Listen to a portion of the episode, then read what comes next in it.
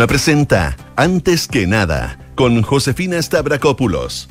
Auspicio de En Consorcio Somos Más que Seguros y Servicios Funerarios María Ayuda. Duna. Sonidos de tu mundo.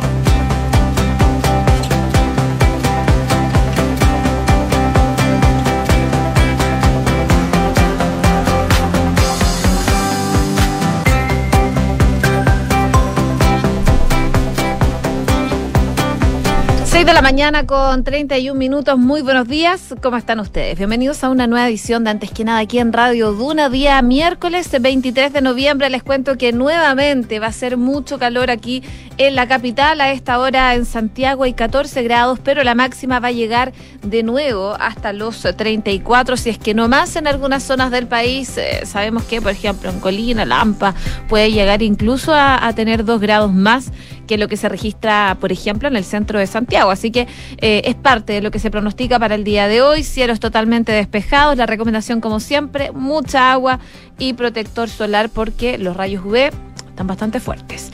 Les cuento también de otras zonas donde nos escuchan a través del dial, Viña del Mar y Valparaíso, 12 grados, cielos principalmente cubiertos, nubosidad parcial y neblina a esta hora de la mañana. La máxima, eso sí, va a llegar a unos agradables 19 grados de temperatura, acompañado de cielos totalmente despejados para la tarde de hoy. En Concepción, 13 grados, máxima de 24, cielos despejados durante todo el día. Y en Puerto Montt, 14 grados a esta hora, máxima de 19 cubierto con lluvia débil, por lo menos en las primeras horas de la mañana. Ya durante la tarde se espera nubosidad parcial, parte de lo que nos dice la Dirección Meteorológica de Chile. Y me imagino que varios se despertaron con este sismo de magnitud 5,1 que se registró durante esta mañana en la zona centro-sur del país, según lo que está informando hasta ahora el Centro Sismológico Nacional de la Universidad de Chile.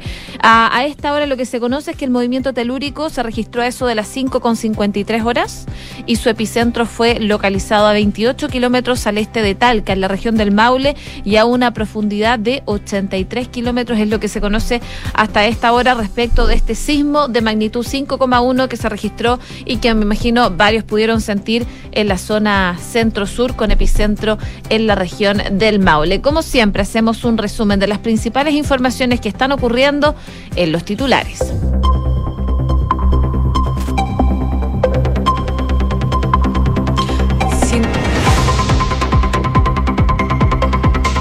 El presidente Gabriel Boric llegó a México en una visita truncada por la suspensión de la Alianza del Pacífico. El mandatario se va a reunir este miércoles con el presidente Andrés Manuel López Obrador.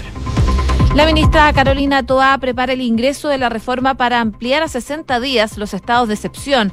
Esta iniciativa eh, preserva la posibilidad de que las Fuerzas Armadas puedan colaborar en el orden público y la seguridad, con la diferencia de que las renovaciones en el Congreso ya no se realizarán quincenalmente, sino que cada 60 días. Además, no se aplicarían restricciones al derecho de reunión, solo a la locomoción. El gobierno ingresó 41 indicaciones a la ley de presupuesto en el Senado para reponer los recursos rechazados en la Cámara de Diputados. Mientras tanto, en la sesión de este martes, el Senado aprobó 17 partidas. La oposición logró la censura del diputado socialista Daniel Manucheri en economía e inició ya el proceso para remover a tres presidentes más. La solicitud de los partidos contrarios al gobierno logró siete votos a favor y seis en contra. Detuvieron a cinco personas por su presunta autoría en el doble atentado en Galvarino y uno de ellos se identificó como el hijo de Héctor Yaitul. La Fiscalía de la Araucanía señaló que la identidad de Palentaro Yaitul fue corroborada a través del sistema biométrico, pero aún está sujeta a confirmación mediante huellas dactilares. El CERNAC va a oficiar a la Polar por una investigación de presunta venta de productos falsos. De ser efectivo que hubo venta de ropa falsificada, sería grave e inaceptable, subrayó el director nacional del servicio, Andrés Herrera. Una persona murió y 14 resultaron heridas en un doble atentado con bomba en Jerusalén. Ante lo sucedido, el primer ministro saliente Yair Lapid convocó una reunión de seguridad a las 12 horas para tratar la situación. La policía busca ahora posibles sospechosos en las áreas afectadas. El Tribunal Constitucional de Perú rechazó la moción de destitución contra Pedro Castillo. La instancia judicial frenó el tercer intento por parte del Congreso de sacar al mandatario del poder por presunta traición a la patria. Y en el deporte, el subcampeón Croacia se estrena hoy en el Mundial de Qatar con un duro desafío ante Marruecos a partir de las 7 de la mañana. A las 10, Alemania se enfrenta a Japón por la primera fecha del Grupo E. Más tarde, a las 13 horas, España mide fuerzas ante Costa Rica y a las 16 se enfrenta a Bélgica y Canadá por el Grupo F. 6 con 36. Comenzamos la mañana informados en Antes que nada con Josefina Stavrakopoulos. Bueno, se los comentaba los titulares, el presidente Gabriel Boric finalmente llegó durante la noche a México, donde va a realizar una acotada visita de Estado marcada, eh, por lo que les contábamos ayer, la suspensión de la cumbre de la Alianza del Pacífico debido a la ausencia de Perú.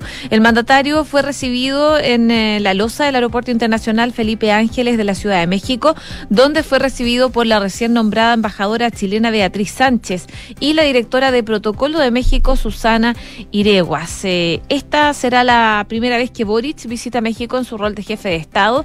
Para la ocasión llegó acompañado de una delegación integrada por Irina Caramanos, los ministros Nicolás Grau en Economía, Antonio Rejola en Relaciones Exteriores y además de una comitiva parlamentaria y de empresarios nacionales. Según lo que explicó el presidente al bajarse del avión comandado por la FACH, es que em, vienen con la intención de profundizar la integración de nuestro país con México, tanto a nivel cultural, político y económico México, dice, es un gran aliado de Chile. Tenemos tratados de libre comercio desde el 99 y además vamos a potenciar áreas específicas de la economía como el turismo, el cual tenemos mucho que aprender recíprocamente, decía el mandatario. Para esta jornada, el jefe de Estado va a sostener una reunión en el Palacio Nacional en el Distrito Federal con el presidente mexicano, Andrés Manuel López Obrador, donde eh, va a abordar la fallida cumbre de la Alianza del Pacífico debido a la ausencia de Perú por la negación por parte del Congreso de poder viajar a ese país. Eh, y esto eh, lo comentaba también el presidente Boric. Dice, me parece lamentable que las disputas internas a las cuales no corresponde profundizar limiten la, posibilidad de un país hermano de América Latina de participar en espacios importantes. Además, dice, eh, van a conversar cómo mejorar ese intercambio porque tal como señala la PEC, el Pacífico hoy es el centro del mundo y lo que tenemos con Colombia, Ecuador, México y con Perú es algo tremendamente importante que no podemos desperdiciar, decía el Ejecutivo. Previo a la reunión, de todas maneras, con AMLO, eh, Boric va a comenzar su agenda con un desayuno con los empresarios mexicanos a eso de las ocho y media hora local.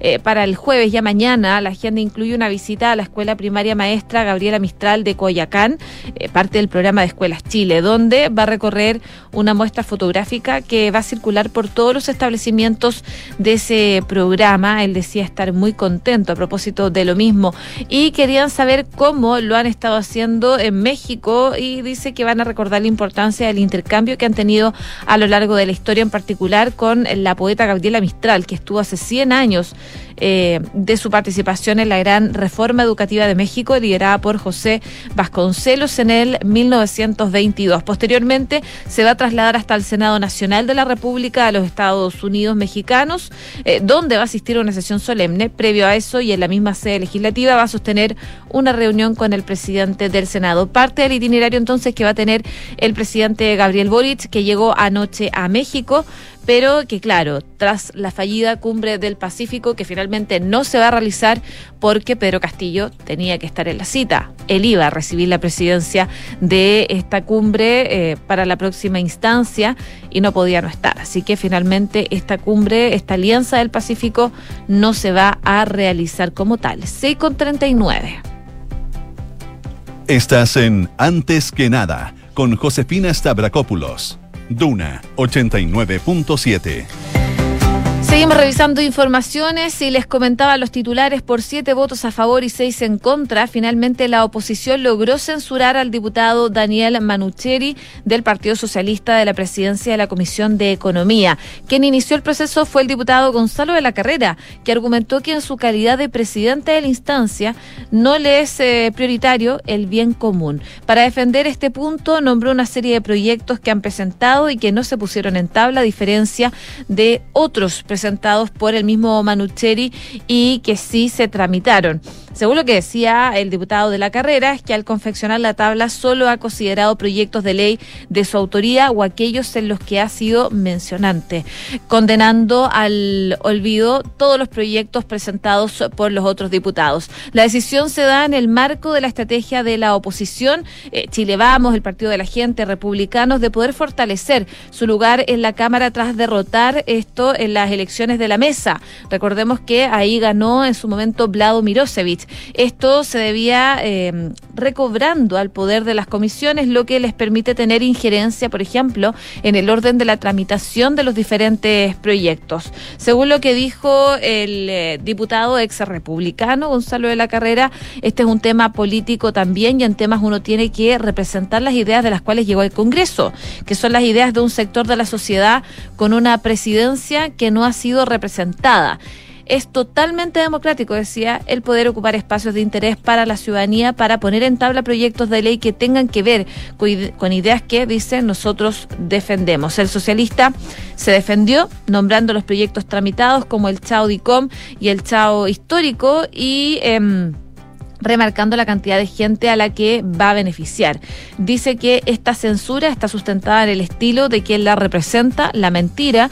Durante estos meses hemos discutido proyectos de interés de millones de personas que parece que no lo entienden quienes defienden los intereses de los poderosos, decía Manucheri, que finalmente tiene que salir de la Comisión de Economía de la Cámara de Diputados. Al momento de la votación, quienes respaldaron la censura fueron de la carrera, por supuesto, que presentó esto, Sofía Cid de RN, Joaquín Lavín de la UDI, Otuiti Teao de Bópoli, en reemplazo de Cristian eh, Mattinson, eh, Miguel Mellao de RN, Víctor Pino del Partido de la Gente, Flor Weise de la UDI. Quienes la rechazaron en tanto está los del oficialismo, desde el Partido Comunista al Frente Amplio y también la DC.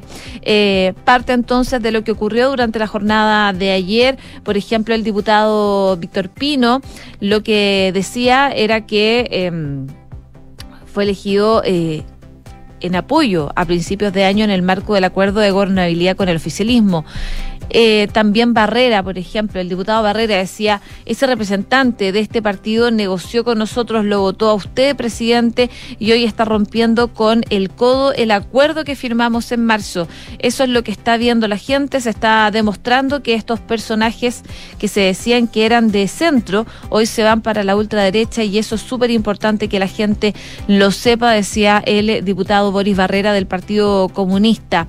Esto en relación a Víctor Pino, del Partido de la Gente. Pino, eh, el aludido, eh, aseguró que el PDG seguía siendo de centro, pero la Cámara estaba izquierdizada y que había que llevarlo un poco a la derecha. En tanto, el diputado Lavín responsabilizó a Monocheri y de la carrera por el mal clima de la instancia, ya que eh, se había mostrado previamente con una situación que involucró un tirón de orejas por parte de la carrera. Parte entonces de lo que ocurrió durante la jornada del día de ayer. Finalmente, durante la tarde, la oposición también inició el proceso de censura en las comisiones de bomberos, de defensa, y personas mayores y también discapacidad, que tendrá que debatirse y votarse ya la próxima semana, pero eh, por lo menos hasta el momento la oposición logró censurar a eh, el socialista Daniel Manucheri en la Comisión de Economía de la Cámara de Diputados y ya, como les comentaba, inició el proceso para remover a 13 presidentes más de otras instancias. 6 de la mañana con 44 minutos.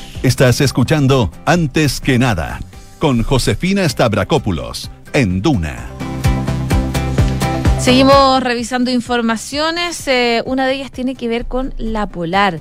Eh, porque luego de que ayer, me imagino, lo pudieron ver, eh, estuvo muy presente en redes sociales, se generó una indagatoria de la sección de investigación policial de carabineros, donde se incautó ropa supuestamente falsificada de marcas deportivas estadounidenses como Under Armour, que estaba siendo comercializada la tienda La Polar.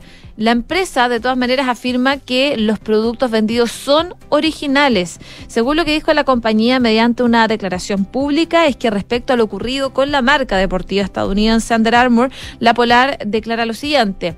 Dice que siempre han vendido productos originales y esta no es la excepción. Descartan tajantemente esta acusación y eh, recalcan que todos los productos comercializados en las tiendas La Polar son originales y cuentan con la documentación requerida para acreditar esa condición. El compromiso, dice, con nuestros clientes es que puedan acceder a productos originales y de, calidad.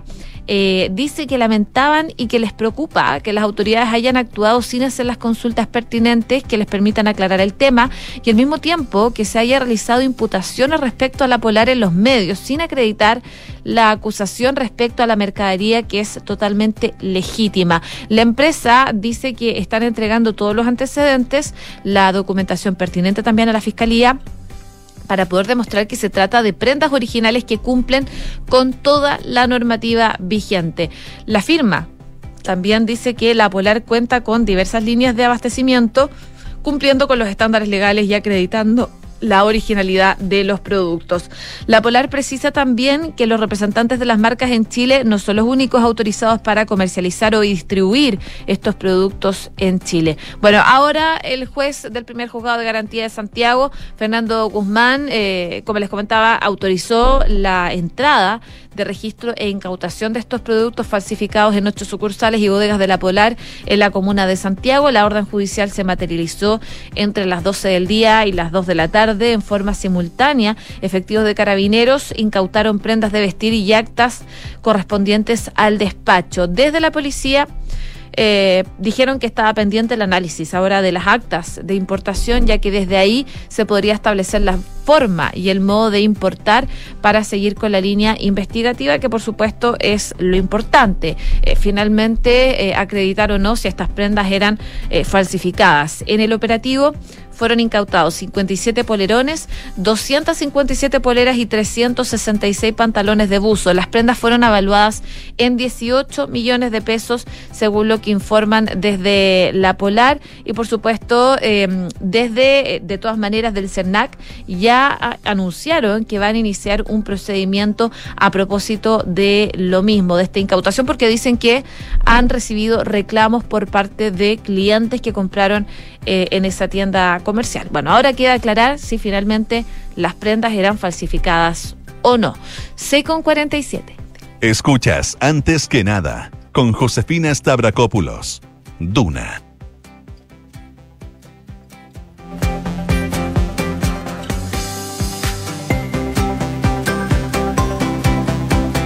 Seguimos revisando informaciones. Vamos a revisar, por supuesto, noticias del mundo porque están pasando varias cosas a nivel eh, internacional, no solo el Mundial de Qatar 2022, que vamos a estar con el detalle en unos minutos más, sino que también queremos contarles de otras informaciones, por ejemplo, lo que está pasando en Jerusalén. Hay al menos una persona que murió y 20 que resultaron heridos en un atentado doble. Eh, dos explosiones han envuelto a Jerusalén en los peores momentos de los atentados de la segunda em, intifada hace 20 años, mientras los grupos palestinos Hamas y Yihad Islámica aplaudieron este ataque simultáneo de este miércoles en dos zonas diferentes de la ciudad. La policía israelí aumentaba el estado de alerta ante la posibilidad de nuevos explosivos. Pasada las 7 de la mañana, eh, un adolescente israelí de 16 años murió lamentablemente y otros 20 resultaron heridos, entre ellos tres en estado crítico a raíz de esta fuerte explosión de artefactos en la entrada de Jerusalén. El atentado tuvo lugar en una concurrida estación de autobús en el cruce Yivat Shaul, en eh, el principal acceso eh, occidental de la ciudad santa y según fuentes policiales consultadas por eh, medios internacionales, todo indica que el artefacto explosivo escondido en una bolsa fue puesto por un terrorista que huyó. Y esa es la principal hipótesis que se baraja actualmente. A eso de las siete y media de la mañana, una explosión parecida cerca de otra estación de autobuses en la zona Ramón de Jerusalén causó tres heridos y según un comunicado de la policía, poco después, la sospecha es que se trata de un ataque terrorista combinado. Todo apunta, según las principales indicaciones, que no se trata de acciones individuales de lo que se suele llamar lo solitario, sino que es resultado de un plan, de una célula organizada palestina, y eso es lo que dicen eh, hasta ahora, por lo menos, en, Jerusalén a propósito de este atentado doble que lamentablemente causa la muerte de una persona y 20 heridos a propósito de estas explosiones. También a, propósito de eh, bombardeo. Eh, o explosiones. Hay una guagua que murió en un bombardeo ruso eh, en, una, en un centro de maternidad en Zaporilla, en el sur de Ucrania, y esto lo confirmaron los servicios de socorro ucraniano. Según lo que dicen, es que en la noche del 23 de noviembre, en la ciudad de Vilnitsk, eh, en la región de Zaporilla, un edificio de dos pisos que incluía una maternidad fue destruido por un ataque con cohete en el sector del hospital local. El presidente Volodymyr Zelensky acusa a Rusia de terror y muerte, mientras Mientras tanto, también eh, hoy el ministro de Exteriores de Ucrania aseguró que no se va a discutir las propuestas serias para poner fin a la guerra a espaldas de Ucrania y solo Kiev determinará cuándo y cómo negociar la paz con Rusia, es lo que están diciendo, por supuesto, desde Ucrania, que se vio también afectado, principalmente en la región de Zaporilla, a propósito de estos ataques. Parte entonces de lo que se está viviendo a nivel internacional. 6 de la mañana con 51 minutos. Datos, estadísticas y curiosidades. Todo lo que necesitas saber sobre Qatar 2022 está en Duna Mundial con Francesca Ravizza. Tras la sorpresiva e impensada derrota de Argentina ante Arabia Saudita, hoy es el estreno mundialista de otros candidatos al título. La jornada comienza con el encuentro entre la finalista en el último mundial, Croacia, que se medirá ante Marruecos. Un encuentro que tendrá presencia chilena, pues Julio Bascuñán será el encargado del VAR. En la goleada de Inglaterra ante Irán, el juez nacional fue asistente del VAR. Ya a las 10 de la mañana, Alemania se enfrenta a Japón en un partido que promete. Alemania pondrá a prueba su chapa de candidata, mientras que los asiáticos buscarán ser la sorpresa del grupo D, liderados por el delantero Takumi Minamino. Luego será el turno del España-Costa Rica. Los de Luis Enrique llegan como grandes favoritos para este partido, con un plantel cargado de jóvenes talentos que dejaron fuera de la convocatoria a figuras de la talla de Sergio Ramos y Tiago Alcántara. Cifras, mercados, empresas. Las principales noticias económicas están en Antes que nada. Y les cuento que la economía chilena sigue en un escenario negativo y empoderado, pero con una leve muestra de que la velocidad de retroceso ha disminuido. Así lo muestra el reporte del barómetro de la economía chilena del Instituto UNAV de Políticas Públicas, el cual tiene como fin comprender el estado de la economía local mediante el análisis de diversas estadísticas públicas que afectan directa y también indirectamente a la vida de las familias. Lo anterior, ya que de acuerdo al barómetro, fueron ocho de las 20 variables que componen el instrumento, inflación, remuneraciones, entre otros, las que em, cambiaron de cuadrante, pasando de estar empeorando a mejorando al comparar los tres meses previos. En tanto, hubo solamente uno de los componentes que mostró deterioro, el índice de confianza empresarial, el cual sufrió un cambio de cuadrante con respecto a la medición anterior correspondiente a octubre, pasando de estar mejorando a empeorando en dicho periodo. Pese a todo, de acuerdo con el estudio, aún no sería posible sacar conclusiones determinantes de una mejora en la economía, ya que se hace necesario analizar el movimiento con los otros periodos. La disminución de la velocidad en la que estaría empeorando la economía chilena se explica de acuerdo al estudio debido al comportamiento de los indicadores en el corto plazo. Parte entonces de lo que dice este informe de la Universidad Andrés Bello y que traemos, por supuesto, el día de hoy. Y en eh, reformas en presupuesto, en lo que está pasando en el Congreso, les cuento que el gobierno ingresó 41 indicaciones al Senado para reponer los recursos rechazados en la Cámara de Diputados en la Ley de Presupuesto 2023. De acuerdo a lo informado por el gobierno, estas indicaciones tienen por objetivo reponer recursos rechazados en el trámite anterior en la Cámara de Diputados y además de corregir algunas indicaciones que han sido ya aprobadas. En la sesión de este martes, el Senado, por ejemplo, aprobó 17 partidas para el presupuesto 2023 y también es parte de lo que trae el eh, ámbito económico el día de hoy. 6 de la mañana con 54 minutos sabías que puedes comprar de forma anticipada los servicios funerarios de María Ayuda? Entrégale a tu familia la tranquilidad que necesitan y estarás apoyando cientos de niños de la Fundación María Ayuda. Convierte el dolor en un acto de amor. Cotiza y compra en www.funerariamariaayuda.cl. Y si estás por pensionarte, toma la mejor decisión y conoce la nueva modalidad de renta vitalicia inmediata con aumento temporal de pensión. Cuenta con consorcio, más de 105 años de trayectoria. Solicita asesoría y más información en consorcio Bien, Viene a continuación Duna en Punto y ya está instaladísimo en el estudio Rodrigo Álvarez. ¿Cómo estás, Ro? Josefina Estabracópolos, ¿cómo te va? Buenos días. Bien, todo bien. Vamos a revisar varias cosas en Duna en Punto. Por lo pronto, eh, la primera censura que logra la oposición, cuando habla de oposición, los diputados de Chile Vamos, de republicanos del Partido de la Gente, que logró sacar o censurar al primer presidente de comisión en esta ofensiva, donde ellos dicen y argumentan que buscan el equilibrio político. El primer damnificado, el socialista Daniel Banucheri, que está encabezando la Comisión de Economía. Ayer fue definitivamente censurado y van por más, dicen en la oposición, no descartando también la posibilidad de censura a la propia mesa de la Cámara de Diputados. Hablamos también del el viaje del presidente Boric a México, de esta comisión técnico política que ahora va a tratar de unar criterios en las cuatro posiciones que se han presentado para el órgano redactor de la nueva Carta Magna. Lo más complejo de esto es que ya no se habla de noviembre para conseguir un acuerdo, sino que se piensa ya en diciembre. Así que son parte de los temas que vamos a revisar en un ratito más acá en Durán Punto. Hacemos una breve, breve pausa comercial y seguimos revisando informaciones aquí en Radio Duna.